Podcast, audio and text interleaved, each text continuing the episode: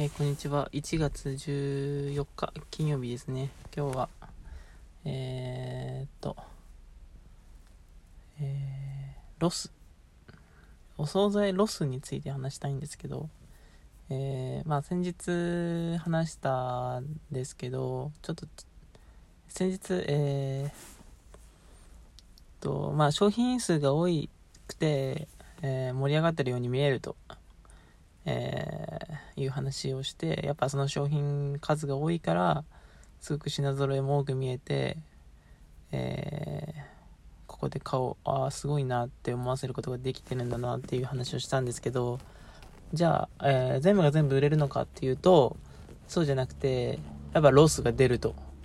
だから、えー閉店の2時間前3時間前から割引を徐々にしてえー売れ残しを減らしていこうっていうことはしてるんですけどやはりどうしても出てしまうっていうのがやっぱりデメリットなんだろうなって感じます、えー飲食店とかでしたらもう作ったものをその場で食べてもらって、えまあそのね出た分は利益になると。だからロスがないんですよね。けど弁当の場合はもうロスになっちゃうと。うん、思いました。うーん、ここってね、えーコンビニとかでもそうだと思うんですけど、えー賞味期限切れたおにぎりとかすごくある中で、でもどうにか仕組み化してもっと売り上げになりつつ、えーまあロスをなくさないといけないと。けど、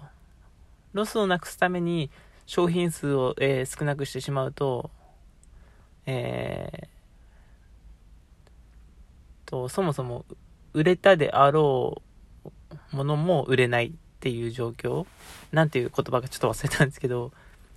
えー、なんて言ったかな。えーうん、まあそういうのがあるらしいです。まあそこのバランスが難しいんだろうなこの業界は。お惣菜。中食文化、中食業界は。って思いましたね。はい。まあね、それが、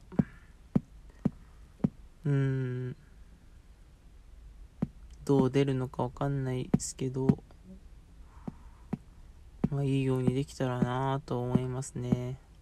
まあどうしても賞味期限をね、え記載して、記載以降は出せない状況の中で、まあ、えー難しいですね。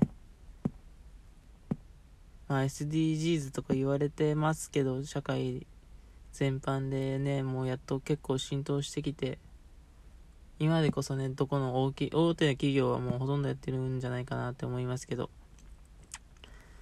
うーん、何かうまいことないかなと思いますね。なんかその余ったものを使ってはなできないんで、切りよく売れる仕組みになるのか。ねえまあちょっと考えてみたいなって思うところです。以上です。